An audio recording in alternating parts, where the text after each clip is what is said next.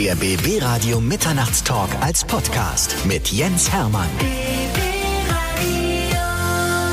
Das ist ein Format, wo interessante Menschen Geschichten erzählen und bei mir ist Dr. Johannes Sommermeier. Er ist Facharzt für Orthopädie und Unfallchirurgie und er ist auch noch Bestsellerautor und ich freue mich, dass du Zeit hast, hier vorbeizuschauen. Sehr, sehr gerne. Ich freue mich auch. Wir haben so viel zu besprechen, weil deine Geschichte ist außergewöhnlich, muss ich ganz ehrlich sagen. Du bist ja nicht nur Hochleistungssportler neben der Medizin, du bist auch Ernährungsexperte und wenn man dem Ärzteportal Yameda glaubt, dann bist du bei diesem größten deutschen Ärzteportal unter den fünf beliebtesten und erfolgreichsten Orthopäden und Unfallchirurgen Berlins. Wow, habe ich lange nicht mehr nachgeguckt. Oh, ist das wirklich noch so? Ist es so? Ja, alles klar. Also du bist quasi der berühmteste und beliebteste Arzt, den ich jemals hier in dieser Sendung da, Das klingt toll. Das oh. klingt toll. Kannst du mir das bitte als Schleife aufnehmen? Das möchte ich mir zu Hause noch mal 20 Mal anhören. Als Klingelton bekommst du das mit anschließend. Bestsellerautor des Buches Der Weg zur Bestform deines Lebens und das ist mittlerweile in dritter Auflage erschienen. Das werden wir gleich mal ausführlich besprechen. Aber erstmal wollen wir natürlich die Geschichte Dr. Johannes Sommermeier hören. Es gab ja noch die Zeit vor dem Doktor. Ja, ich komme aus Magdeburg und ähm, muss gestehen, dass ich die Stadt nicht ein einziges Mal gesehen habe. Ja, mein Vater war beruflich viel unterwegs. Der hat als Pastor ist er durch Deutschland gereist und hat Drogensüchtige betreut, hat in den Kirchen Kreise aufgebaut, ja zur Betreuung, Selbsthilfegruppen und immer wenn der dort irgendwo fertig war, hieß es umziehen. Ja, das heißt, ich war viel rumgekommen als kleiner Junge. War der Nachteil war eigentlich, dass ich häufig meine Freunde verloren habe. Ja, häufig den heimischen Wohnsitz verloren habe. Und das hat mich aber so geprägt, dass ich heute mich überall zu Hause fühle, wo nette Menschen sind, wie zum Beispiel heute hier bei dir. Mhm. Ja, ich bin gerade mal 15 Minuten hier, fühle mich schon bei dir zu Hause. Ja, so ist das. Das ist in dieser Sendung allgemein so. Also alle Leute, die herkommen, ganz ehrlich ist auch so, die lade ich mir ein, weil ich sie mir einladen möchte. Ja, und nicht, weil sie irgendeinen Titel haben oder sonst irgendwas, sondern weil ich sie interessant genug finde, in diese Sendung zu kommen. Das ist ganz wichtig, dass du das ansprichst. Ich kann das nur erzählen. Der Titel bedeutet mir selber überhaupt nichts. Ja, ist manchmal bei Bewerbungsgründen ist es schon ist es schon wichtig, ihn zu haben. Aber ein Mensch definiert sich niemals über seinen Titel oder über seinen seinen Kontostand oder was auch immer. Ich finde eben die Menschlichkeit, die zeichnet einen Menschen aus. Ja, finde ich total schön, dass man dann auch den, den Kontakt nicht verliert zu solchen Menschen, die es vielleicht im Leben nicht geschafft haben. Es ist mir auch wichtig, Kontakt zu halten zu Menschen, die, die uns brauchen, die Hilfe brauchen, die einfach mal sich ausquatschen wollen, ja.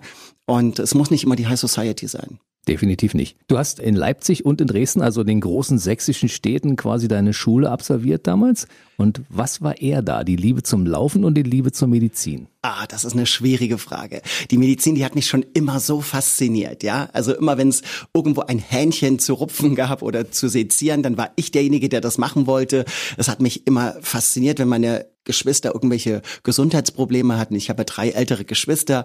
Immer wenn da irgendwas war, manchmal auch etwas Unangenehmes. Du Johannes, ich habe da so einen Pickel auf dem Rücken. Ja, du du interessierst dich doch für Medizin. Komm mal bitte her, mach das mal. Also das war immer mein Job. Das heißt, ich habe von Kindheit an gelernt, mich für die Krankheiten, für die Sorgen, für die Probleme anderer Menschen zu interessieren. Und das ist bis heute das Gleiche geblieben. Das heißt, die Medizin war eigentlich schon immer irgendwo da. Und mein Vater hat mich mit sechs Jahren das erste Mal zum Laufen mitgenommen. Und ähm, das hat mich auch nie wieder losgelassen. Ja, und mittlerweile bist du schon diverse Marathons gelaufen. Darüber reden wir ein bisschen später, wenn wir bei dem Kapitel angekommen sind. Aber jetzt kommen wir zum Thema gesunde Ernährung. Und da war, glaube ich, deine Mutter nicht unschuldig daran, dass du dich so gesund ernährst. Wie war das damals? Erzähl mal die Geschichte bitte. Es war schrecklich. Es war total schrecklich. Du weißt, wie das ist als Kind. Ja, man liebt alles, was süß ist und hm. man mag alles, was ungesund ist. Und da, wo viel Fett drin ist, es schmeckt am aller, allerbesten. Und meine Mutter hat früh gelernt, dass uns das nicht gut tut. Ja, sie hatte selber dann Krankheiten wie Migräne oder bestimmte Hauterkrankungen und hat gesagt, passt auf, ihr Lieben, ich würde es gerne umstellen, das Ernährungskonzept. Und das hat mir überhaupt nicht gepasst. Und nach und nach habe ich gelernt, meiner Mutter dafür so dankbar zu sein. Sie hat uns klar gemacht, dass du mit einfachen Mitteln ohne immer die Chemiekeule aus der Apotheke zu holen. Mit einfachen Mitteln kannst du dein Immunsystem stärken, du kannst gesund bleiben und du fühlst dich wohler. Und das hat mich wirklich geprägt. Ich habe gelernt, mich so zu ernähren, dass ich einfach wacher bin, dass ich mich besser konzentrieren kann. Und habe auch gemerkt, dass nach einer Ernährungsumstellung du im Sport viel, viel mehr Leistung abrufen kannst. Was haben deine Klassenkameraden dazu gesagt, die dann die Schokoriegel ausgepackt haben, währenddessen du irgendwelches Grünfutter essen musstest? Du, du, ich hatte ein Problem. Keiner wollte mit nach Hause kommen. Keiner wollte sich von mir einladen lassen. Die wussten genau, du, da gibt's nichts Gutes zu essen, da kannst du nicht hingehen. Das Gemeine war, ich bin dann immer mit denen von der Schule zurückgelaufen und dann standen die Türen offen oder die Fenster und das roch so lecker nach Kohlrouladen und Rotkohl und, und, und allem, was so, was so wirklich lecker ist, ja. Und ähm, wenn ich dann zu Hause ankam, da lachte mich dann immer so eine Gemüsepfanne an. Und meine Mutter meinte, ja, das Essen ist fertig, Johannes, du brauchst nicht zu warten, das ist fertig.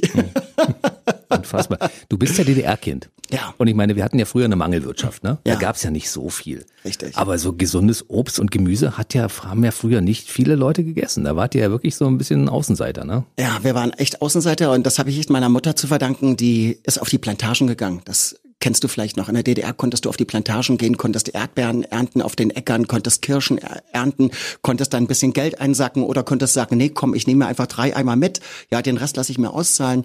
Und die, die hat eimerweise, hat die das Obst nach Hause geschafft und hat uns einen Instinkt geprägt. Und das klingt jetzt vielleicht total makaber, aber sie hat uns klar gemacht, dass nicht immer alles, was schmeckt, dir auch wirklich gut tut. Das ist eine Lehre, die ich bis heute in mir trage, dass manche Dinge einfach bitter schmecken oder geschmackslos erscheinen, aber eigentlich für dein Herz, für deine Seele, für dein Gehirn genau das Richtige sind. Bist du damals ab und zu ausgebrochen und hast mal heimlich irgendwelche Süßigkeiten Na, mit aber irgendwelchen? na, na logisch. Ich war ich war fresssüchtig nach Süßigkeiten. Ich war richtig süchtig danach. Ich konnte dir einen Berg mit Süßigkeiten inhalieren. Ja, natürlich bin ich zum Dönerstand gegangen und habe gesagt, komm, ich will jetzt mal irgendwas, was gelebt hat. Und ähm, das kam erst viel viel später, dass dann diese Reife mitkam und man gemerkt hat, Mensch, was kommen denn da für Patienten durch die Tür bei dir rein? Und das hat mir die Augen geöffnet, wo ich gemerkt habe, Mensch, hätte man diesen Schlaganfall, hätte man diesen Herzinfarkt, hätte man diesen Stent, diese Bypass-Operation nicht vermeiden können, wenn man vielleicht einfach so ein bisschen mehr auf seinen Lifestyle geachtet hätte. Und wenn ich die Leute gesehen habe, die durch die Tür kommen und, äh, und mich dann mit ihnen unterhalten habe, wie sie leben, da habe ich gemerkt, wow, man kann mit dem Lifestyle unglaublich viel tun. Fürs Jetzt, aber viel wichtiger noch für das gesunde Altwerden. Das werden wir nachher nochmal ausführlich auseinandernehmen, wenn wir bei deinem Buch angekommen sind. Hast du damals während deiner Kindheit auf Fleisch verzichten müssen, weil deine Eltern keins gegessen haben oder wie war das? Ja, es gab bei uns kein Fleisch. Es Echt gab bei nicht? uns tatsächlich kein Fleisch. Und meine Mutter, ich meine, das war tiefste DDR-Zeit. Hm. Da gehst du nicht in den Supermarkt wie heute und hast 50 Varianten an irgendwelchen Burgern. Ja, da hat man noch mit Haferflocken, Brühwürfeln. Da hat man noch mit bestimmten Weizen-Gluten-Experimenten gearbeitet, bis dann irgendwas herauskam, was so eine gummiartige Masse hatte. Und äh, du bist bis zum heutigen Tag Vegetarier geblieben, ja? Genau, ich habe dann vor fünf Jahren habe ich mich umgestellt. Das war auch nochmal, wo ich meine Marathon-Bestzeit verbessern wollte und bin komplett dann vegan geworden und habe das seit diesen fünf Jahren auch nicht nochmal rückgängig gemacht. Ich bin jetzt kein Spießer, ich will jetzt nicht fundamental sein. Also man kann neben mir sein Hähnchen essen, man kann neben mir sein Schnitzel essen, ohne dass ich böse bin. Ich schmier auch keine rote Farbe auf Lederjacken, ja. Aber ich habe einfach gemerkt, das tut meinem Körper gut. Und immer dann, wenn ich das erkannt habe, hatte ich wenigstens so viel Cleverness, dass ich gesagt habe, das mache ich weiter. Und von der gesunden Ernährung kam dann auch automatisch die Liebe zur Medizin. Du hast dich dann damals wahrscheinlich nach der Schule entschieden, Abitur zu machen und dann ging es schon gleich in Richtung Medizin oder hast du zwischendurch noch einen kleinen Exkurs in eine andere Richtung gemacht? Ja, das ist eine gute Frage. Ich habe eigentlich mit dem Abitur noch gewartet. Ich dachte eigentlich, komm, du willst Krankenpfleger werden. Ich wollte Krankenpfleger sein und wollte so schnell wie möglich ins Ausland, wollte bei Hilfsprojekten mitmachen, Lesbarans oder Ärzte ohne Grenzen, wollte mich dort irgendwo als Pfleger mit einbringen und habe dann erst später gemerkt, Mensch, da geht ja noch viel, viel mehr. Und dann hatte ich mein Praktikum im OP und dann habe ich, hab ich gesehen, wie der dort rumgeschnitten hat. Ich dachte, Alter, du willst doch nicht nur anreichen, du willst doch ihm nicht nur das Skalpell reichen, du willst doch eigentlich mit deinen Händen selber dort im Abdomen ja wieder alles richtig machen.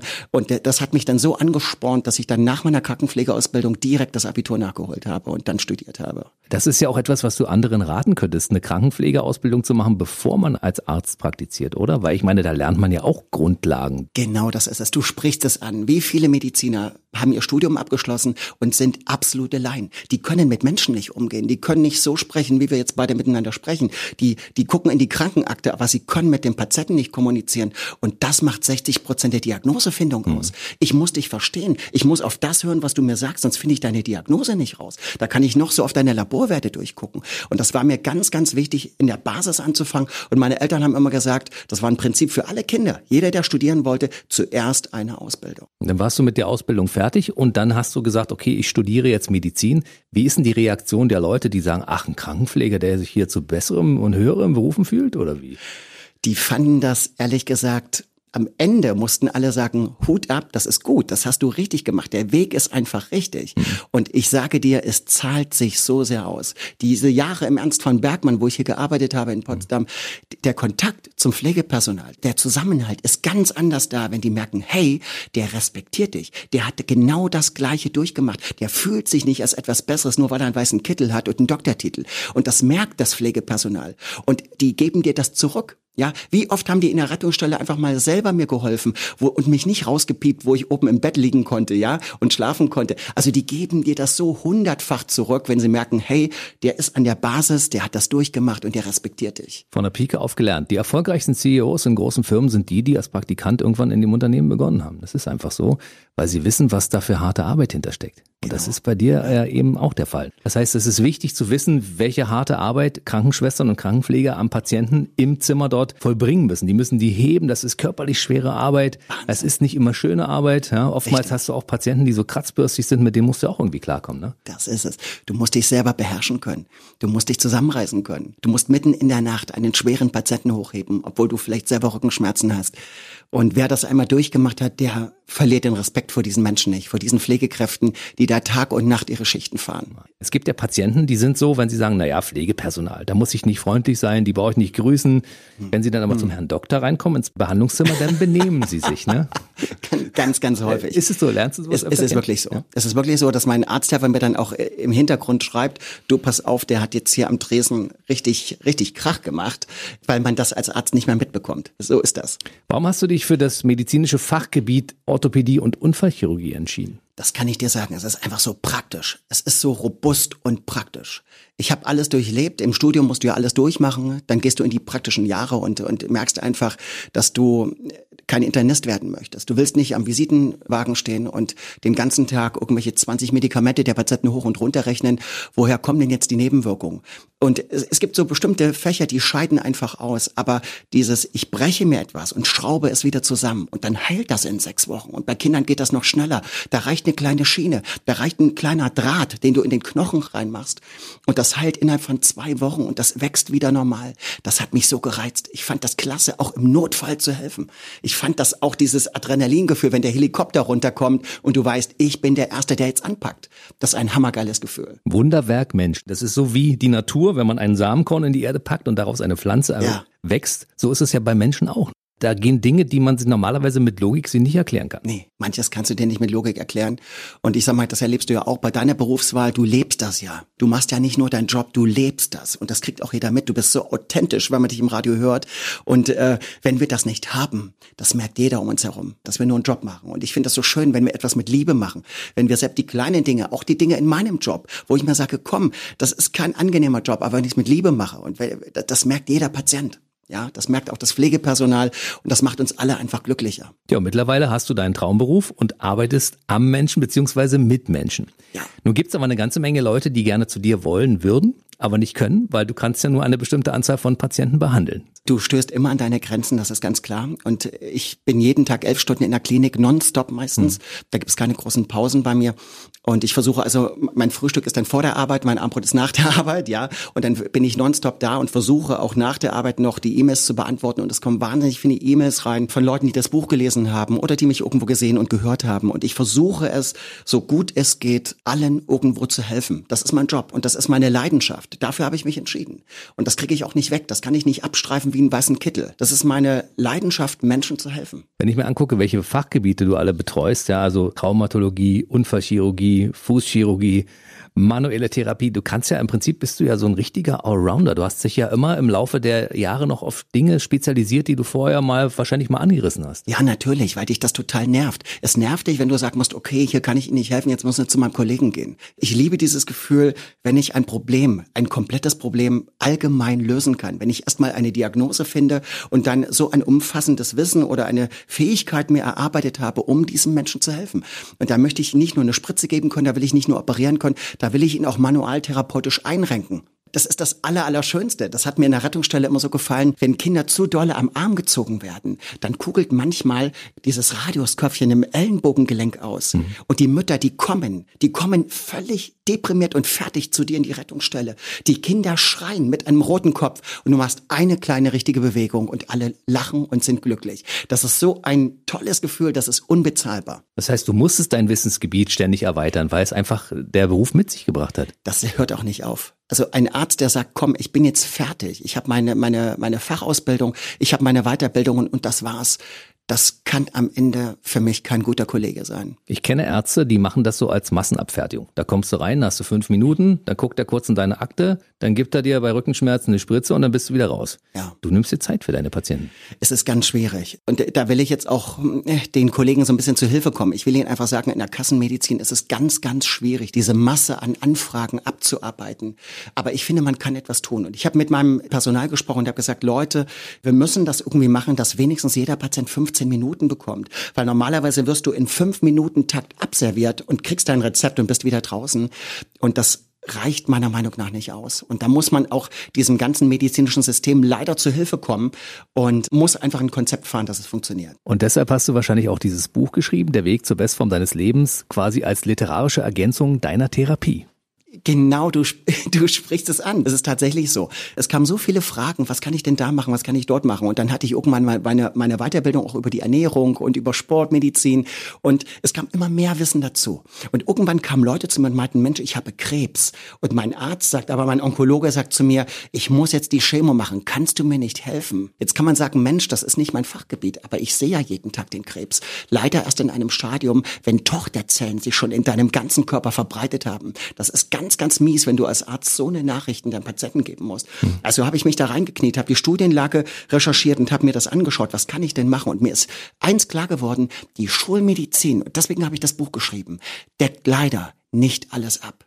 Und wenn ich von der Uni komme, wenn ich, wie bei mir an der Charité, wenn ich meine, meine, meine Uni abgeschlossen habe, wenn ich mein drittes Staatsexamen in der Tasche habe, da werde ich auf die Leute losgelassen. Und ich habe ein pharmakologisches Hochwissen mir angeeignet.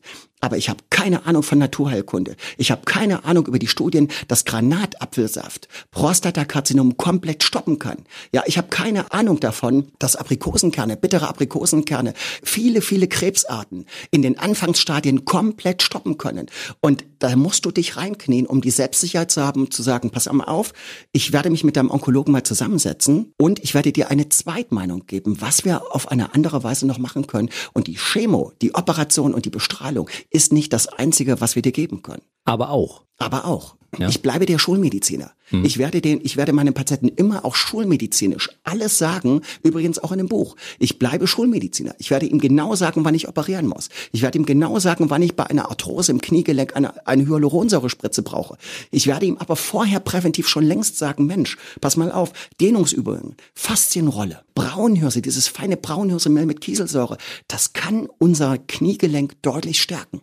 Das heißt, es kommen also Leute in deine Praxis, die tragen den Kopf unterm Arm, haben eine Krebsdiagnose bekommen und du kannst ihm wieder Hoffnung geben. Ja, aber ich mache das nicht leichtfertig. Ich bin auch keiner, der sagt, pass mal auf, ich habe jetzt eine völlig andere Meinung als dein Onkologe. Ich versuche immer im Einklang mit dem Schulmediziner zu sein. Aber ganz ehrlich, sollten wir das nicht alle?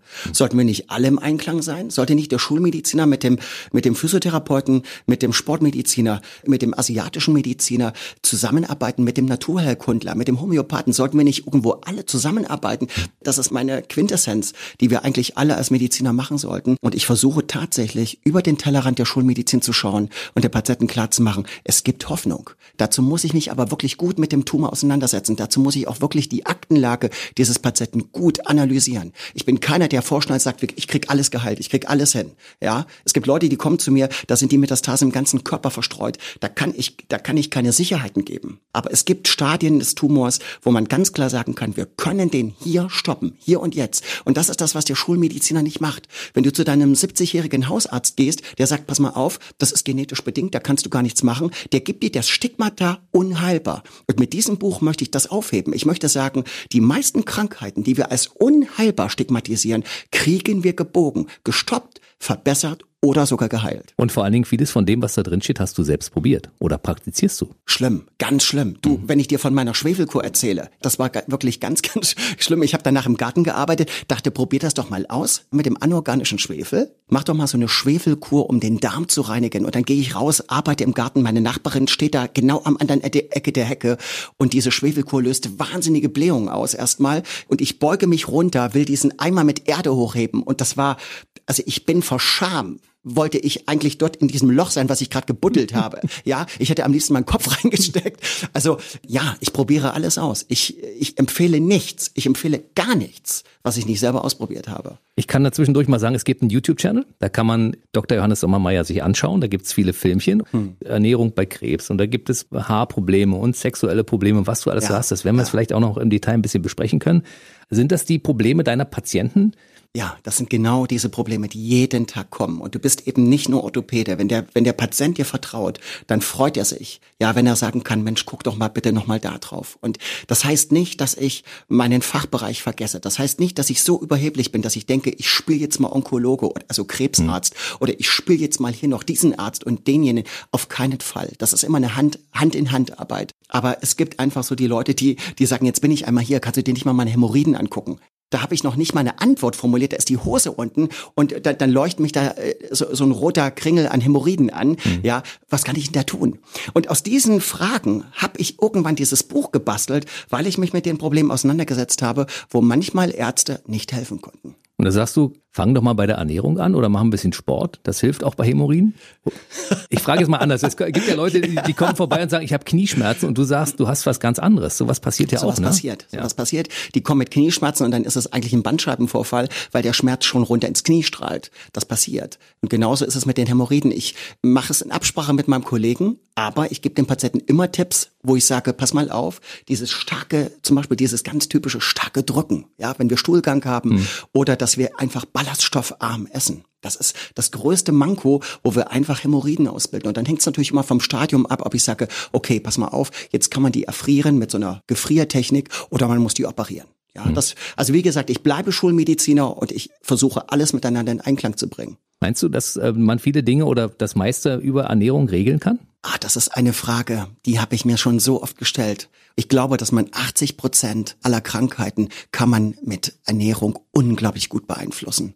Und ich glaube, dass die Genetik, die immer so hoch gehalten wird von der Schulmedizin, ich glaube, dass die gar nicht so spektakulär hoch ist. Nicht bei den meisten Krankheiten, unter denen die Menschheit draußen leidet. Guck dir das mal an. Wir haben Rheuma, wir haben Fibromyalgie, wir haben Schilddrüsenerkrankungen wie Hashimoto-Thyreoiditis, ja, wir haben Arthrose in den Gelenken und die Leute sind hilflos, die werden abgespeist mit ihrer Akoxia-Tablette, mit ihrer Schmerztablette, mit ihrem Ibuprofen, dem Entzündungshemmer und ich finde, da sollten wir Schulmediziner mehr wissen, mehr wissen, um einfach viel, viel allgemeiner rund um den Patienten helfen zu können. Wenn jemand mit 150 Kilo zu dir kommt, dann sagst du wahrscheinlich als erstes, du musst ein bisschen abnehmen. Ja, du musst manchmal auch ehrlich sein. Aber hm. wenn der Patient dir vertraut, dann verzeiht er dir das. Du weißt ja immer, die, kennst du die neueste Studie über übergewichtige Frauen? Nein. Man hat ja immer gesagt, dass übergewichtige Frauen nicht so eine lange Lebenserwartung haben. Hm. Ja, bis man festgestellt hat, dass die Männer, die ihnen das sagen, einfach viel kürzer leben. Ja. Ich dachte, jetzt kommt was Hochwissenschaftliches. Da macht er auch noch einen Gag zwischendurch. Ja, auf deine Entertainment-Karriere kommen wir nachher auch noch zu sprechen, weil du hast ja zwischendurch schon einige Sachen so gemacht. Ne? So, dann gucken wir nochmal in das Buch hinein, weil da sind ja wirklich die wichtigsten Themen so angesprochen. Und wenn ich das mir so anschaue, da ist ja nicht nur das Übergewicht als Thema drin, sondern es ist der Leistungssport, von dem ja. du ja selbst auch kommst, und es ist die Faltenbehandlung drin. Ja. Denn auch gegen ja. Falten kann man ja offensichtlich etwas tun. Ja, du kannst sehr, sehr viel tun und ich mit Ernährung? Mit viel mit Ernährung. Echt? Ja, du kannst auf sehr, sehr viel achten. Zum Beispiel, was ich gerne den Frauen empfehle, die jetzt wirklich schon richtige Furchen haben. Ja, also im Grunde genommen ist es so, mal äh, mit dem Vitamin A in den getrockneten Aprikosen. Also du merkst auch, ich versuche es mhm. immer erstmal auf die natürliche Weise. Warum soll ich denen jetzt eine Vitamin A-Tablette kaufen, wenn ich es auf die natürliche Weise bekommen kann? Mein Motto ist, dass der Körper das Natürliche viel besser aufnehmen kann, egal ob das Vitamine, Spurenelemente oder Mineralien sind. Also Vitamin A ist so, super gut. Die Bierhefe-Tabletten, was beim Brauen als Nebenprodukt entsteht, das hat man früher an die Pferde verfüttert, hat so einen reichen Vitamin B-Komplex, wunderbar für deine Haut, macht eine glatte, reine Haut, auch für Leute mit Akne. Also wenn du einmal anfängst, über den Tellerrand zu schauen, dann ist es schön, wenn man nicht mehr aufhört. Das heißt, deine Schönheit ist natürlich und nicht irgendwie nachgeholfen ich habe auf uns gesagt, Genetik ist nicht immer alles. Aber es ist doch etwas. Und ich glaube, ich habe von meinen Eltern da ein gutes, gutes Potenzial mit auf den Weg bekommen, was die Haut angeht. Dann machen wir mal einen kleinen Exkurs. einen kleinen Exkurs. Aber schön, dass ich dir gefallen Ja, das ist ja. Äh, toll. Ich, ich, bin nicht jetzt, ich stehe nicht auf Männer, nicht, dass du das jetzt falsch bewertest, aber ich muss schon sagen, dass du ein attraktiver Mann bist. Das ist einfach so. Das werden dir wahrscheinlich auch schon diverse Frauen gesagt haben. Ansonsten wärst du ja 2014 zum Beispiel nicht bei der Bachelorette bei gewesen. Ne? Stimmt, da war doch noch was. Mhm. Ja, da war doch noch was, wo, wo Patienten immer sagen, haben Sie das Geld gebraucht, Herr Dr. Sommermeier? Und? Brauchtest du das Geld? Ich war tatsächlich noch noch kein Facharzt, ja, und war wirklich noch so Assistenzarzt. Und ich fand gar nicht das Geld so spektakulär, sondern ich fand es einfach mal toll, etwas völlig anderes kennenzulernen. Das klingt jetzt erstmal unglaubwürdig, ja. Das klingt so, äh, Mensch, hattest du kein Liebeskummer, wolltest du nicht da wirklich diese, diese Anna aus der Bachelorette haben? War das nicht für dich die Nummer eins? Ich fand das alles spannend. Es war schön, mit dabei zu sein.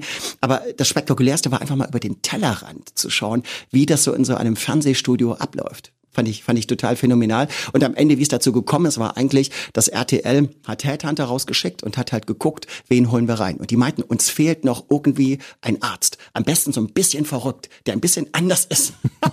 und dann haben die, dann haben die noch irgendwelche Dschungelvideos gefunden, die ich irgendwann mal auf YouTube gepostet habe und haben gesagt, Mensch, den Typen wollen wir haben. Und dann riefen die mich an und meinten, du, morgen geht dein Flieger. Bist du dabei oder nicht? Wir würden dich gerne kennenlernen. Und dann dachte ich, okay, eine völlig neue Welt. Du hast dein Leben lang nur mit der Medizin verbracht. Das sind sie dir wert. Und wie war das? Lass uns mal ein bisschen hinter die Kulissen schauen. Ja, das war für mich spektakulär, weil natürlich du merkst erstmal, was hinter den Kulissen abgeht. Weil du merkst, wenn du versuchst ganz natürlich zu sein, ist es eben fürs Publikum nicht ganz so spektakulär. Und dann gibt es schon eine Regieanweisung, wo dann mal gesagt wird, Mensch, Joe, bei dem und dem hast du doch, den magst du doch eigentlich nicht. Willst du da nicht mal was drüber erzählen? So ganz, also man kriegt schon mal mit der, mit, mit dem Fingertipser kriegt man schon mal gezeigt, Mensch, geht da nicht ein bisschen mehr? zeig doch mal, lass doch mal was raus. Ich fand das spannend, aber im Grunde genommen war das Projekt eigentlich völlig fehlgeschlagen, weil wir haben uns so gut verstanden. Wir haben den ganzen Tag Fußball gespielt, wir haben dort das beste Essen bekommen, waren dort in Portugal an der Küste in so einer Villa. Das heißt, also irgendwie das Konzept ging nicht ganz so auf von RTL, weil sie gesagt haben, Mensch, die verstehen sich zu so gut. gut. Wir brauchen, dann haben die immer mal irgendwelche Entertainer geschickt, die gesagt haben, Leute, ihr, ihr müsst um diese Frau kämpfen, ihr müsst jetzt mal endlich hier den Ehrgeiz rauskehren. Was ist denn das hier? Was seid ihr denn hier für ein Verein? Ja, aber es war herrlich. Insgesamt war es für mich echt eine, eine Bereicherung. Ich fand's lustig. Aber die Frau hätte dir auch gefallen. Die Anna war eine sehr sympathische Frau, muss man wirklich sagen. Und ich weiß gar nicht mehr, ich glaube, ich habe von ihr sogar vier oder fünf Rosen bekommen. Ja, aber im Grunde genommen bleibt es, bleibt es trotzdem nicht ganz reell. Das muss man einfach zugeben. Warst du der einzige Vegetarier unter den Männern? Ich war der einzige, ich war der einzige Vegetarier, das stimmt. Und wie haben die dich behandelt? Normal? Die haben, Oder isst man ein Stück Fleisch, mein Lieber? Nee, die haben das, du kennst das ja, wir kommen aus der DDR, wenn du auf eine Grill, auf ein Grillfest eingeladen wirst und du isst keine Bockwurst und du trinkst kein Bier, das kam ja bei mir noch mit dazu, dass durch diese suchtgefährdeten Arbeit meines Vaters wir relativ schnell gemerkt haben, was macht denn Alkohol, was kann Alkohol aus einem Menschen machen? Das ist schon sehr grotesk, dass wir dann als Kinder gelernt haben, Mensch, eigentlich tut dir das nicht gut, weil jeder Zehnte von diesen mäßigen Trinkern wird im Stress- oder Depressionsfall abhängig. Und ich habe ja die Menschen gesehen, die zu meinem Vater kamen, das waren ja die Wracks, das waren ja diejenigen, die, die nichts mehr gebacken bekommen haben, wo die Ehe kaputt war, wo die Kinder in irgendwelchen Heimen gelandet sind. Und darauf hat man verzichtet. Und wenn du in der DDR da auf so eine Party gehst, trinkst kein Bier und isst keinen Schnitzel, dann ist man sowieso geoutet. Also ich konnte damit leben. Aber es ist immer so, wenn die Leute dann merken, okay, sportlich hat er es echt drauf, sportlich hat er echt super gute Ergebnisse, dann wird das honoriert. Wir reden gleich über den Sport, aber ich muss natürlich fragen, hast du in deinem Leben noch nie Alkohol getrunken? Ich habe es mal ausprobiert. Ich habe als ich muss dir gestehen, dass ich mit 17, das ist so diese Revolutionsphase, mhm. ne, wo du sagst, okay, deine Eltern leben dir das vor, die sagen, pass auf, Alkohol tut dir nicht gut, warum? Und ich habe das ausprobiert und ich habe mich übergeben. Meine Geschmacksknospen konnten damit überhaupt nichts anfangen. Mhm. Und dann habe ich mir als Teenager gesagt, okay, wenn etwas einem eigentlich nicht schmeckt, wenn deine innere Natur dir eigentlich sagt, dass du lieber einen Orangensaft trinken würdest, warum tust du es dann? Nur damit du den Jungs an der Tankstelle beweisen kannst, dass du genauso cool bist wie sie, nur weil du jetzt in der Klasse zeigen willst, dass du endlich erwachsen geworden bist und dann war ich zum Glück dann reif genug, um zu sagen, nein. Mittlerweile ist es ja auch gesellschaftsfähig. Das heißt, wenn du heutzutage irgendwo auf eine Party gehst und sagst, ich trinke Wasser oder Orangensaft, dann sagen alle Leute, ey, cool, der Sommermeier, guck mal einer an. Ich wurde so oft blöd angeguckt und diese Sprüche, die musst du abkönnen. Also wenn du hm. dich für so einen Lifestyle entscheidest, und ich, ich betone auch immer, ich bin nicht fundamental, man kann neben mir machen, was man will. Aber wenn man mir immer das Gefühl gibt, pass mal auf, was bist denn du für ein Mann? Du trinkst keinen Alkohol, was bist denn du für ein Mann? Aber da gewöhnst du dich dran. Wie ist es mit dem Rauchen? Auch so mit als Teenager, ja, mhm. diese, diese Revolutionsphase zwischen meinem 14. und 17. Lebensjahr habe ich es mal probiert. Wenn man dich einlädt zum Essen? Also das heißt, nehmen wir an, du bist in eine größere Runde eingeladen zu ja, Freunden oder ja. sowas. Wissen die von Hause aus, wir müssen also immer was Vegetarisches haben? was für den Joe äh, Brauchen funktioniert? Die nicht. Nee? Brauchen die nicht. Also ich habe ein ganz festes Motto, ich würde niemals eine Küche abweisen, die man extra für mich gemacht hat. Wenn man mich einlädt, esse ich mit was auf den Tisch kommt, wird gegessen. Damit sammelst du dir nicht nur total schlechte Karma-Punkte und mhm. du hast irgendwann auch keine Freunde mehr, sondern du überforderst Menschen auch. Und du kannst die nicht davon überzeugen, deinen, deinen Lifestyle gut zu finden, wenn du so hartnäckig bist und stur und sagst, hallo, du hast ja zwei Stunden in der Küche gekocht, aber ich esse es nicht. Das heißt also, du suchst dir dann halt Kartoffeln raus und isst dann das Gemüse dazu und lässt das Fleisch weg oder sowas, ja? Ja, so in der Art. Also man findet immer irgendwas. Man findet immer was. Übersäuerung, wichtiges Thema bei dir. Wahnsinnig Auslöser wichtig. für, für viele Krankheiten? Wahnsinnig. Auch in der Ästhetik. Du hast es vorhin angesprochen mit dem Falten. Ab einem bestimmten Alter gibt es solche Alterswarzen. Vielleicht hast du das mal gesehen. Mhm. Da bekommen ältere Menschen so ab dem 50., 60., 70. Lebensjahr bekommen die braune Flecken auf, auf dem Bauch. Das sieht aus wie so ein russischer Zupfkuchen. Das sind Produkte einer Übersäuerung. Haarausfall, ein Produkt der Übersäuerung. Auch damit beschäftige ich mich. Ja, viele fragen mich, Johannes, was kann ich machen gegen Haarausfall? Also ich glaube immer, dass die Basis tatsächlich deine Ernährung und deine Bewegung ist. Ich glaube, das ist die Prävention und der erste Schritt an der Therapie. Wie kriegt man dann einen übersäuerten Körper wieder auf einen normalen Wert? Im Grunde genommen sind es die einfachen Dinge. Ich bin immer erschrocken, wie einfach es doch eigentlich ist. Das heißt, zuerst machst du dreimal in der Woche eine Stunde Sport. Da musst du dir in den Hintern treten, das musst du machen. Hm. Du atmest über dein Kohlendioxid, atmest du diese Säuren auch weg. Dann trinkst du viel, du trinkst viel Wasser, du verzichtest auf alles, was wie Limo ist, wo ganz viel Fructose oder Industriezucker drin ist, denn das übersäuert dich. Du lässt diese Mengen an Süßigkeiten weg, du dir den ganzen Tag zu dir nimmst, das sehe ich immer bei meinen Arzthelfern, ja, die kriegen ja von den Patienten immer irgendwas geschenkt. Wenn du den ganzen Tag verteilt irgendwelche Schokolade und, und Bonbons in dich reinstopfst, kannst du nicht basisch werden. Und dann ist es ganz simpel, in deiner Ernährung Ernährung sollten die pflanzlichen Bestandteile dominieren. Und schon lebst du basisch. So schnell geht das. Und Zucker ist ja eine Droge. Das heißt also, wenn man irgendwann mal in so eine Spirale reingekommen ist, kommt man ja auch schlecht wieder raus. Ne? Da muss man immer wieder Zucker nachlegen. Wie kommt denn das und was kann man gegen tun? Das Schlimmste ist, dass es schon längst in unserem Gehirn verankert. Wir werden belohnt. Und das sage ich auch immer den werdenden Eltern oder den Eltern. Ich sage, versucht euer Kind nicht so einfach strukturiert immer mit Genussgiften zu beruhigen. Nur weil es dein Kind für einen Moment ruhig macht, heißt es noch lange nicht, dass es für immer gut ist. Du hast die Macht, den Geschmack deines Kindes zu prägen. Wissen wir von der Frau Dr. Leslie Stein, die Studien gemacht hat, dass der Geschmack auf Salz immer dann kommt, besonders dann, wenn Kinder schon im Säuglingsalter viel Babynahrung mit hohem Salzgehalt bekommen haben. Mhm. Die gewöhnen sich an diesen, an diesen Salzgeschmack. Das gleiche gilt mit dem Zucker. Ich belohne mein Kind mit dem Zucker. Wozu? Das Kind hat noch nie im Leben Süßigkeiten gegessen, kann vielleicht noch nicht mal sprechen und ich stopfe da schon wieder einen Riegel rein. Das ist der erste Schritt, wo ich im Grunde genommen den Lifestyle meines Kindes vielleicht für immer versauere, weil sich das im Gehirn in deinem Belohnungszentrum so einbrennt. Man hat Kinder in den MRT gesetzt, hat denen Eis in die Hand gedrückt. Weißt du, was geleuchtet hat? Das Belohnungszentrum, was leuchtet, wenn du dir Kokain oder Opium spritzt. Ja, das hat geleuchtet. Verzichtest du komplett auf Süßigkeiten? Jetzt ja. Ich war, glaube ich, der schlimmste Abhängige, was Zucker angeht. Ich war abhängig vom Zucker. Ich konnte dir in kürzester Zeit so viel Süßigkeiten wegessen und je stressiger es auf der Arbeit war, umso mehr hatte ich das Gefühl, ich muss mich belohnen. Dieses Gefühl, es ist ein ganz schlimmes Gefühl. Wenn du das Gefühl hast, ein normales, gesundes, vielfältiges Essen befriedigt dich nicht. Du musst dich noch belohnen. Heute haben wir die Möglichkeiten, über Birkenzucker, über Xylit ganz viel zu machen, wo der Insulinspiegel runterbleibt, deine Zähne werden geschützt. Und es gibt heute schon im Supermarkt, in den einfachsten Supermarktketten, gibt's schon Xylit-Schokolade oder Xylit-Süßigkeiten, sogar Nutella oder Nougat-ähnliche Aufstriche, die mit Xylit arbeiten und völlig gesund sind. Vegan und zuckerfrei. Das gab's früher nicht. Und das ist halt wirklich schwierig. Und jetzt esse ich keinen Zucker mehr. Das heißt, du rätst deinen Patienten auch, dass sie auf Schokolade mit Xylit umstellen? Das wäre wunderbar, aber nicht jeder verträgt es. Manche reagieren mit Durchfall. Ich betone auch immer, jetzt sagen viele, na gut, du isst doch eine Banane, da ist doch auch ganz viel Zucker drin. Ja, hm. also das heißt, also ich esse jeden Tag ein halbes Kilo Obst. Das ist mein Motto zum Frühstück, knall ich mir das rein. Da hast du genug Zucker. Aber ich brauche keinen Softdrink, der vollgestopft ist mit künstlicher Fructose und die Leute wundern sich immer, warum nehme ich denn nicht ab? Ja, mhm. weil diese Überdosis an Fructose verhindert, dass du deine Fettzellen verbrennen kannst. Und die denken immer, ist doch Fructose, ist doch gesund. Nein, diese künstliche zugeführte Fructose ist nicht gesund für unsere Kinder und für uns auch nicht. Kann man denn gesund naschen? Kann man. Ich würde mein Kind, wenn es noch nicht so weit ist, dass der, also wenn der Geschmack noch nicht so geprägt ist von der Nahrungsmittelindustrie. Wir dürfen nicht vergessen, es klingt jetzt immer schlimm und makaber und ich will jetzt ja auch nicht irgendwelche Feindbilder schaffen, aber die Nahrungsmittelindustrie ist ein Business. Die können nicht dein absoluter Freund sein. Verstehst du? Hm. Es gibt Wissenschaftsbranchen, da arbeiten 50 Wissenschaftler nur daran, wie soll der Zuckergehalt der nächsten Süßigkeit sein, die auf den Markt kommt. Die Testpersonen sind Kinder. Da wird ganz genau getestet, welchen Zuckergehalt ertragen die Kinder, was, was empfinden die als den höchsten Genuss. Und weißt du, welche, welche Zuckerstufe in diesem Zuckerwasser, was die trinken müssen, welche die beste ist für die Nahrungsmittelindustrie für das nächste Süßigkeiten-Experiment? Sag's uns.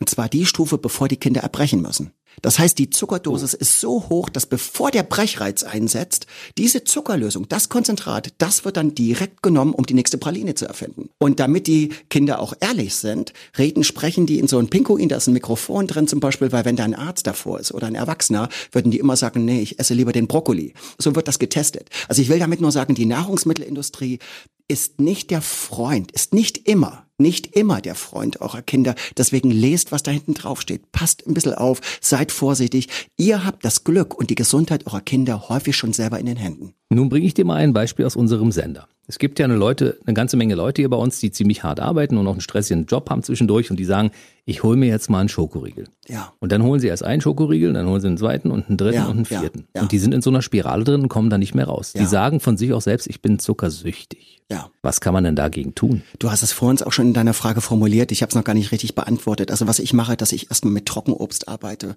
Das braucht erstmal wieder ein bisschen Zeit, dass du das Gefühl hast, okay, das überbrückt erstmal so ein bisschen. Ja, zum Beispiel kann man sich getrocknete Mangostreifen kaufen. Das ist für mich ein schönes Beispiel. Das ist so leicht sauer, aber auch hat eine ganz natürliche Süßigkeit. Und ich finde, das befriedigt mich auch. Es gibt mir aber ein gesundes Gefühl der Befriedigung. Weil das Problem ist immer, wenn ich Früchte zu mir nehme, steigt der Blutzuckerspiegel nur langsam an. Das ist das, was dein Körper möchte. Das ist das Gute. Der Insulinspiegel steigt deshalb auch nur ganz langsam an. Insulin ist das Hormon, was den Zucker abbaut.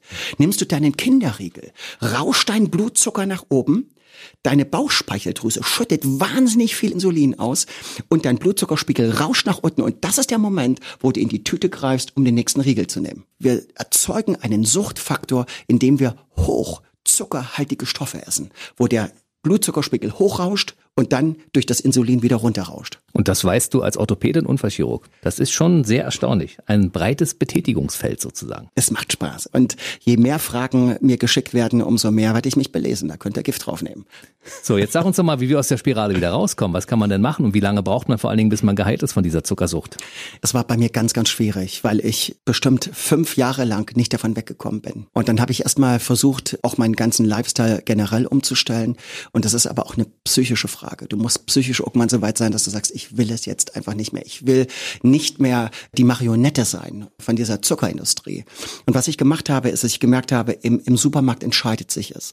Packst du es ein? Sagst du, na ja, ich könnte es doch am Wochenende jemanden mitbringen als Geschenk? Oder sagst du, ich hebe mir das auf, wenn mal wieder in zwei Wochen was Tolles ist? Es hat bei mir nicht funktioniert. Liegt es im Haus, wird es gegessen. Das heißt, das erste Motto ist, du musst so eine Willensstärke entwickeln, dass du im Supermarkt das Zeug nicht in deinen Einkaufswagen packst. Das ist die Nummer eins. Wenn du das geschafft hast, bist du schon unglaublich weit.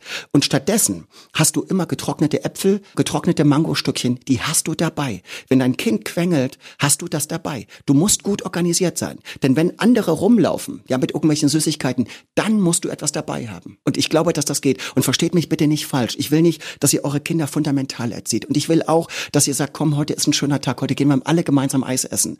Finde ich nicht schlimm. Ich rede hier aber von einer Zeit, wo wir das Kind für immer prägen können. Und in der Zeit würde ich auf Industriezucker verzichten. Du bist ja gerade frisch Papa geworden. Das heißt also, dein Kind wird auf jeden Fall auf Industriezucker verzichten. Das Kind, das musste echt schon durch viel durch. Und äh, auch wenn viele Skeptiker da immer gesagt haben, Johannes, warum machst du das? Es ist eigentlich komplett vegan. Ja, es ist auch ähm, Mika, meine Frau, die hat sich auch die, die Jahre davor immer vegan ernährt. Und wir haben das gemeinsam sozusagen durchgezogen, aber haben das nicht auf die leichte Schulter genommen. Ich möchte hier darauf auch nochmal betonen, mhm. dass Schwangere, die vegan leben, auch mal in ein Minus rutschen können, was bestimmte Stoffe angeht, ja, können aber auch die Frauen, die Fleisch essen und andere Produkte, ja.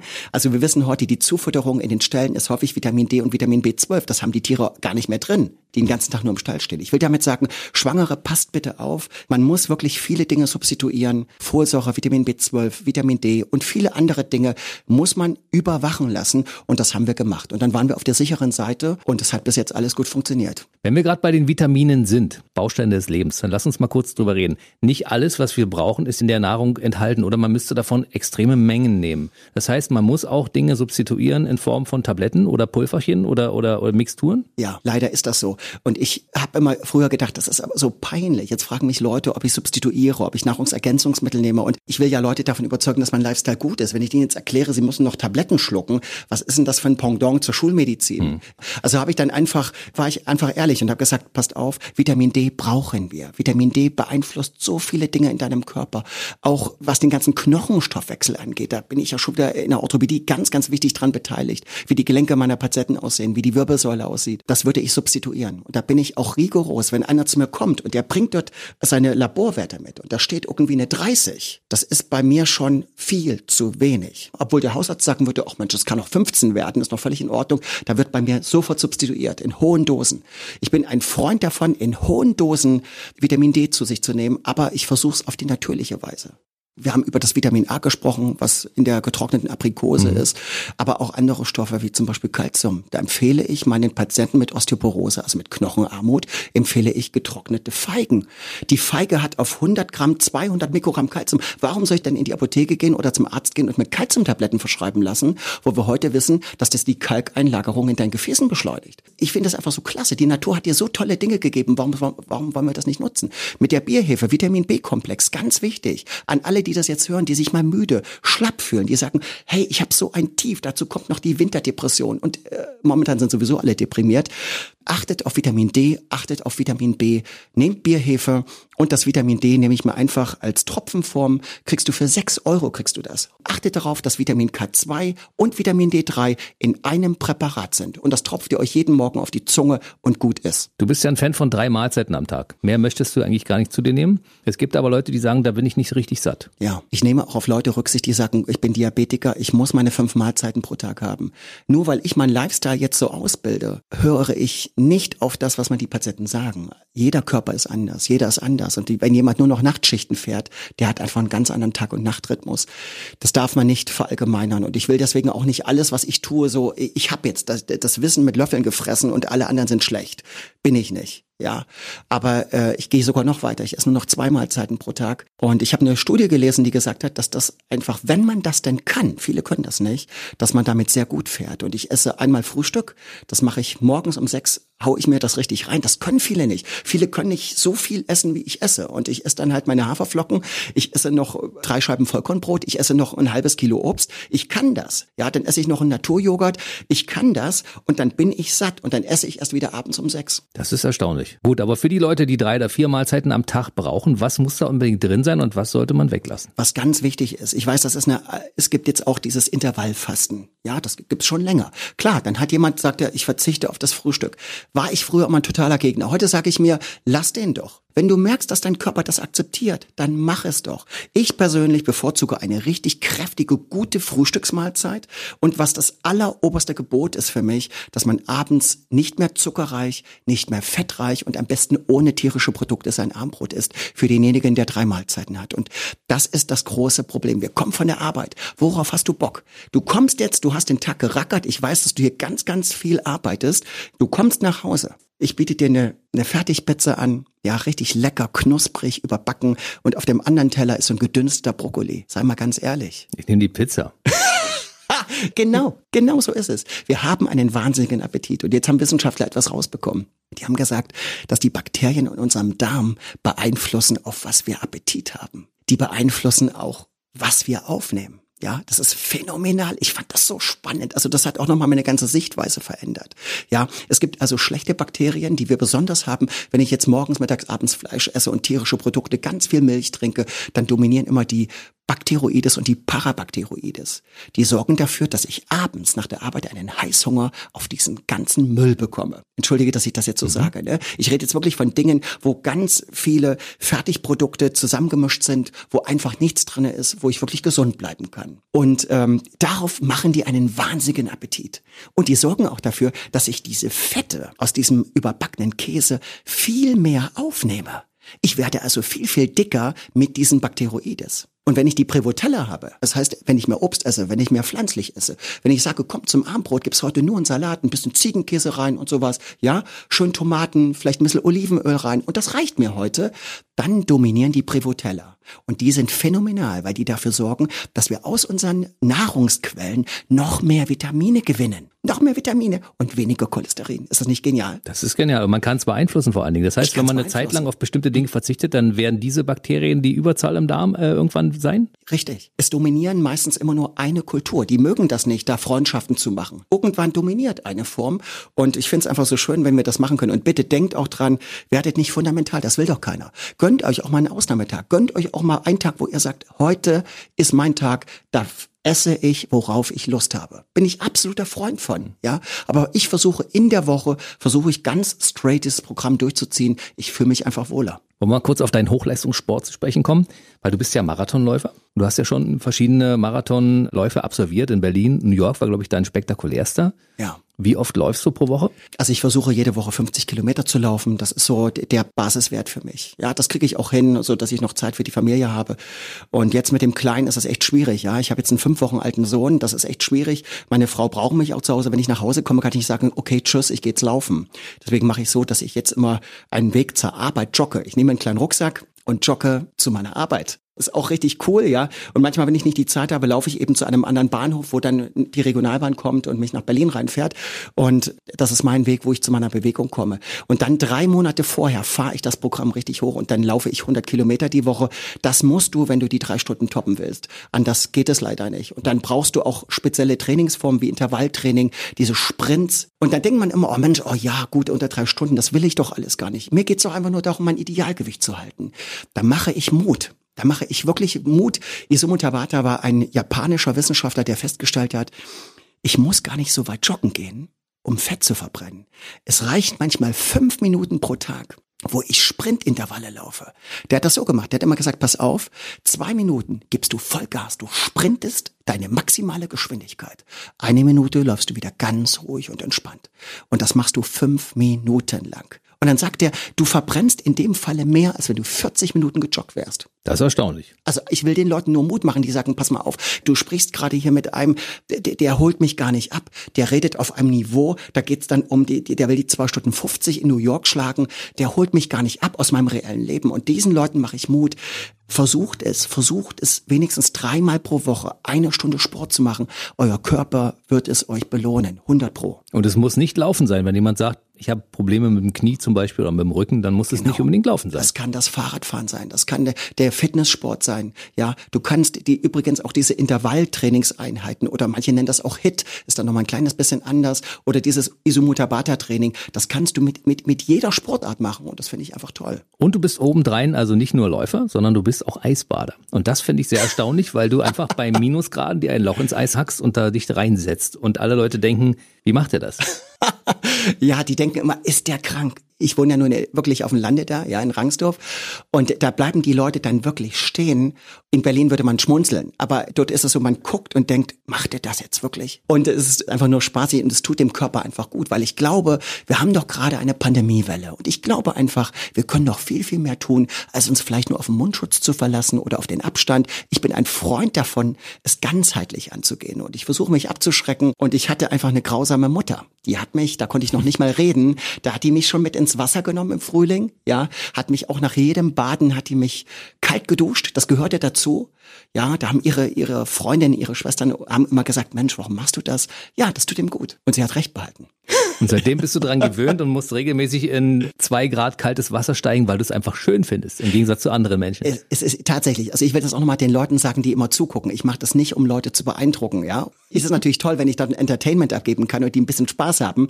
Aber im Grunde genommen ist es für mich wirklich für mein Immunsystem. Und du bist fit wie ein Tonschuh, das kann man sehen. Du hast dein Idealgewicht und dein Buch heißt ja auch Der Weg zur Bestform deines Lebens. Genau. Und da sind alle wichtigen Kapitel einmal genannt. Ich komme mal zum Thema Sex, weil das ist auch hier, das ja. ist relativ oben. Ich habe es befürchtet, ich habe es geahnt. Ich dachte, der wird jetzt, der hat jetzt 30 Themen, aber er wird sich den Sex raussuchen.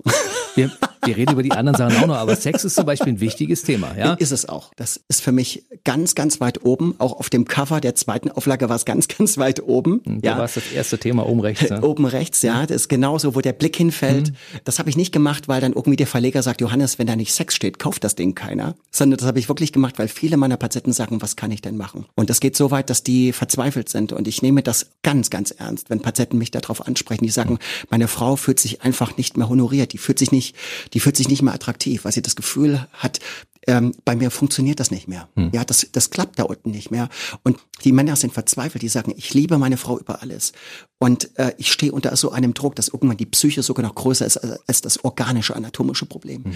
Und den mache ich Mut, ja. Und ähm, ich bin sogar so weit gegangen, dass ich auch Stoßwellentherapie auf die Schwellkörper sogar unten bei den Männern gegeben habe, um denen zu helfen. Das hat nicht bei jedem Menschen Erfolg, das kann, das kann nicht jedem Mann helfen. Aber wir versuchen das auch mit Ernährungstherapie zu ergänzen, wie zum Beispiel mit Boxhornklee. Also es gibt viele, viele Dinge, die man noch nehmen kann. Bestimmte Aminosäuren, wo man gemerkt hat, das kann auch nochmal die Potenz des Mannes einfach stärken. Also jetzt bitte nicht irgendwo beim Chinesen Tigerhoden kaufen. Das, das ist nicht nachgewiesen. Aber ich finde, es gibt viele Produkte und das findet man auch hinten alles drin. Und deswegen habe ich hinten auch so ein Lexikon nochmal, wo man dann unter dieser Rubrik nochmal alles zusammengefasst findet, was kann ich tun, damit das einfach im Bett dann besser läuft. Weil es gibt nichts Wichtigeres, als die Ehe zu schützen. Das ist so. So, also die richtige Reihenfolge ist, sich ordentlich ernähren, dann besser fühlen und dann kommt die Psyche unterstützend hinzu und dann klappt alles wieder. Das ist, du sprichst es an. Ist die Psyche einmal dabei, haben wir wieder Selbstvertrauen, dann funktioniert das auch. Das erleben wir ja auch immer bei Männern, wo die, wo, wo die Beziehung kaputt gegangen ist. Die sind psychologisch so fertig, die sind so deprimiert, dass die sagen, da könnte die attraktivste Frau vor mir stehen, da, da rührt sich nichts. So, so wie bei mir nach dem Eisbaden. Da könnte ich auch sagen, da rührt sich nichts. Eingefroren. Also die wichtigen Themen sind in dem Buch Der Weg zur Bestform deines Lebens alle nochmal als einzelnes Kapitel hinterlegt. Das kann man in aller Ruhe nachlesen. Es ist nicht umsonst ein Bestseller, weil viele Leute, die auch dich noch nicht gehört haben, die sind über den Titel des Buches auf dich aufmerksam geworden und wollen sich jetzt anschließend auch noch von dir behandeln lassen, vermute ich mal.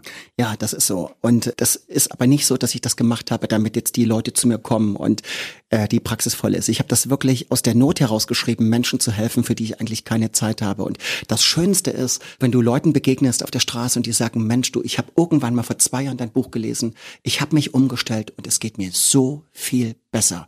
Das konnten die ganzen Tabletten nicht, ja, denn mein Problem ist es doch, ich mache doch nicht die Schulmedizin schlecht. Meine Patienten bekommen auch Antibiotikum, wenn da ein Hund in den Fuß reingebissen hat. Die werden auch genäht mit einer Kopfplatzwunde. Die brauchen eben auch mal einen Blutdrucksenker, wenn es jetzt ein absoluter Notfall ist. Aber mein Problem ist, dass wir die Leute einstellen auf etwas und ein Leben lang werden sie immer wieder diese Tabletten nehmen müssen. Und das ist für mich nicht normal, dass Leute heute schon mit 30 die ersten Blutdrucksenker nehmen. Dass Frauen zu mir kommen, die sagen, ich habe mit 30 meinen ersten Brustkrebs gehabt. Dass die mit 40 schon Cholesterinsenker schlucken müssen. Dass die mit 50 schon den ersten Schlaganfall hatten, den ersten Herzinfarkt. Das ist doch nicht normal. Mit 60 haben die schon Diabetes, haben Rheuma, Fibromyalgie. Und wenn die 70 sind, dann gucke ich mir die Röntgenbilder an und du wirst es mir nicht glauben. Da entdecke ich eine komplette Altmetallsammlung. Ja, wir sind so voll gepflastert mit Implantaten und künstlichen Gelenken, da weiß ich gar nicht mehr, ist das noch ein Mensch mir gegenüber oder ist es ein Terminator? Da lächelt dich eine ganz liebe Oma an und du denkst wirklich, wo, wie kommt das Metall da rein? Und ich finde, das ist auch eine Aufklärungsarbeit von uns zu sagen, wir können Arthrose stoppen. Wir brauchen nicht immer sofort die Operation bei einem Bandscheibenvorfall. Wir können diätetisch und bewegungstechnisch einen Bandscheibenvorfall wieder stabilisieren. Es ist also alles eine Frage des Lebenswandels, ja, wie man mit sich umgeht, wie man sich ernährt, wie man sich bewegt, ist die Voraussetzung dafür, ein hohes Alter bei guter Gesundheit zu erreichen. Die meisten sagen zu mir ganz ehrlich, ich will gar nicht alt werden. Und bei diesen politischen Situationen und dieser ganze Stress, dieser ganze Druck, wer will denn so alt werden? Aber ich sage immer, es geht mir nicht ums Altwerden. Es geht nicht darum, 120 zu werden. Es geht darum, dass wir vielleicht nur 80 oder 90 Jahre alt werden, aber dass wir gesund bleiben. Es kann nicht normal sein, dass im Sprechstundenzimmer, sobald wir älter als 60 sind, nur noch über Schmerzen geredet wird. Dass das unser ganzer Lebensinhalt ist. Ich möchte, dass wir mit 60 und 70 mit unseren Enkeln draußen Fußball spielen. Ich möchte, dass wir das Leben anders genießen können. Und dazu mache ich Mut in einer Zeit, wo der Körper noch viel verzeiht. Sagen wir doch mal ganz ehrlich, was haben wir für Schrott gegessen, als wir 30 waren? Da haben wir alles in uns reingestopft. Ich doch genauso. Aber ich will nur sagen, wenn wir jetzt den Kampf gegen diese Leidenschaften oder gegen diese Geschmacksvorstellungen, die sich in unserem Gehirn als Belohnung eingeprägt haben, wenn wir diesen Kampf gewinnen, dann haben wir die Chance, alt zu werden ohne diese Krankheiten. Dann Rheuma ist nicht etwas, was ich haben muss. Das kann vielleicht genetisch leicht in mir drin sein, es muss aber nicht ausbrechen. Genauso die Fibromyalgie, die Hashimoto-Thyreoiditis. Ich verstehe das nicht, wie viele Internisten ihre Patienten als unheilbar nach Hause schicken. Da mache ich mit den drei Monate eine Ernährungskur und dann sind die Schilddrüsenwerte wieder in Ordnung. Da können die ihre Präparate wieder wegpacken. Also ich will Mut machen, Gebt euch nicht zufrieden mit Krankheiten, die vielleicht als unheilbar gelten. Tut etwas und tut es so früh wie möglich. Euer Körper wird euch belohnen dafür. Nun haben deine Eltern dir das Ganze ja vorgelebt. Und ich meine, die werden wahrscheinlich auch jetzt ihrem Sohn folgen, was so die Ernährung und ähnliches anbelangt, oder? Ich nehme mal an, dass die das jetzt vielleicht hören, dann, wenn du das hier ausstrahlst. Deswegen muss ich ja jetzt löblich über meine Eltern reden. Natürlich. Nein, ich bin ihnen dankbar. Ja, liebe Mama, du hast meinen Bruder und meinen Vater immer als Gegner gehabt in der Anfangszeit. Wir haben immer gemeckert, ja, wie staubig trocken dein Essen ist. Ja, wir wollten auch lieber was anderes haben. Du hast dich mit deiner Hartnäckigkeit durchgesetzt. Danke dafür. und wie ist es bei deinem Vater? Der hat sich viele Ausnahmen noch gegönnt der wollte da eigentlich nicht mitziehen, ja, und der hat auch immer mal eine Runde nochmal zum Dönerladen gemacht oder hat sich nochmal was Gutes gegönnt und musste dann aber einsehen, dass wenn er diesen Lifestyle, also wenn er auf seine innere Stimme gehört hat, dass es ihm einfach besser ging und irgendwann hat es einen Klick gemacht. Denn es geht hier nicht um mich, es geht hier nicht um meine Mutter, es geht hier nicht um irgendeinen Arzt, es geht darum, das ist mein Ziel, dass wir die Stimme unseres Körpers wieder hören, dass wir wieder merken, was uns gut tut. Vielleicht kennst du diese Geschichte, da war im Bürgerkrieg in der USA, in den Nordstaaten, war ein Weiß Waisenheim. Und dort hatten die Kinder in Kriegszeiten kaum noch Vitamine zu sich bekommen. Und die haben Lebertran gehasst wie die Pest. Und plötzlich, als der Nahrungsnachschub nicht mehr da war, haben die plötzlich freiwillig das Lebertran zu sich genommen. Ich glaube, dass der Körper dir eine Stimme innerlich auch gibt, was für dich gut ist und was nicht. Und da müssen wir wieder die Oberhand gewinnen. Und das ist eigentlich mein Ziel. Es geht nicht darum, alle müssen so werden wie der Sommermeier. Nein, höre auf die Stimme deines Körpers. Es kann sein, dass ein ganz anderer Lifestyle bei dir wichtig ist, aber dein Körper wird es dir sagen. Und wer jetzt auch dazu ein paar Bilder braucht, der kann ja mal deinen YouTube-Channel abonnieren.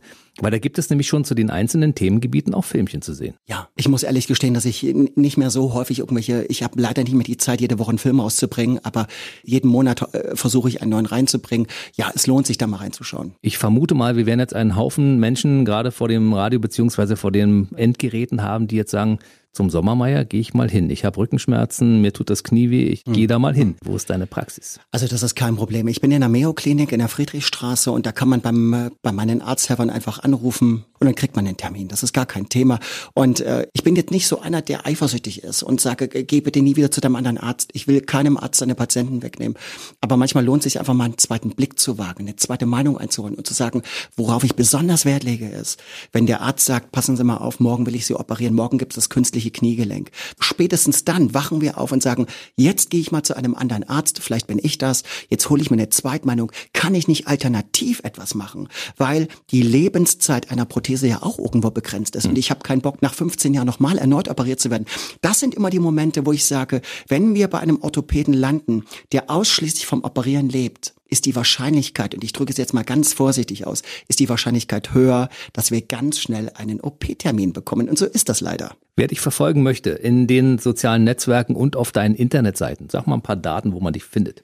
Ja, also ich versuche überall da zu sein, egal ob das Facebook ist oder Instagram und auch wenn das alles gerade so ein bisschen berüchtigt ist mit den Daten, ich werde überall bleiben, ich werde überall erreichbar bleiben.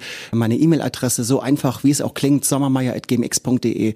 Da kann man mir auch schreiben, bitte habt Rücksicht, wenn ich jeden Tag irgendwie 30, 40 Mails beantworten muss, dann sitze ich meistens morgens schon um fünf in der Regionalbahn und mache das dann, weil ich sonst tagsüber nicht schaffe. Habt Rücksicht, wenn nicht sofort am gleichen Tag die Antwort kommt. Ansonsten findet man dich bei Instagram und Facebook unter Dr. Johannes Sommermeier. Ja. Bei YouTube unter Dr. Sommermeier und da findet man mich. Einfach, ich denke, wenn man Johannes Sommermeier eingibt, da findet man mich überall. Wir ja. könnten, glaube ich, noch stundenlang weiterreden, aber unsere Zeit ist erstmal um. Dann empfehle ich jetzt mal zum Schluss nochmal den Blick ins Buch, Der Weg zur Bestform deines Lebens, mittlerweile in dritter Auflage erschienen. Ich vermute mal, weil sich das ja auch ständig weiterentwickelt, wird es eine vierte und fünfte Auflage geben. Das ist leider so die Pflicht, die du hast, wenn du mit so, wenn du so ein Buch rausbringst, wo du ja weit, weit, weit über deinen eigenen Tellerrand hinausgehst und auch über den Tellerrand der Schulmedizin, dann musst du up to date bleiben. Deswegen ist es auch so, wenn jetzt einer sagt, wir hatten das Thema Intervallfasten, wenn jetzt einer sagt, pass auf, Johannes, bei mir funktioniert das nicht mit dem Frühstück. Ich verzichte aufs Frühstück und esse dann lieber mittags ganz, ganz viel und abends dann nochmal etwas stärker, als du es empfiehlst.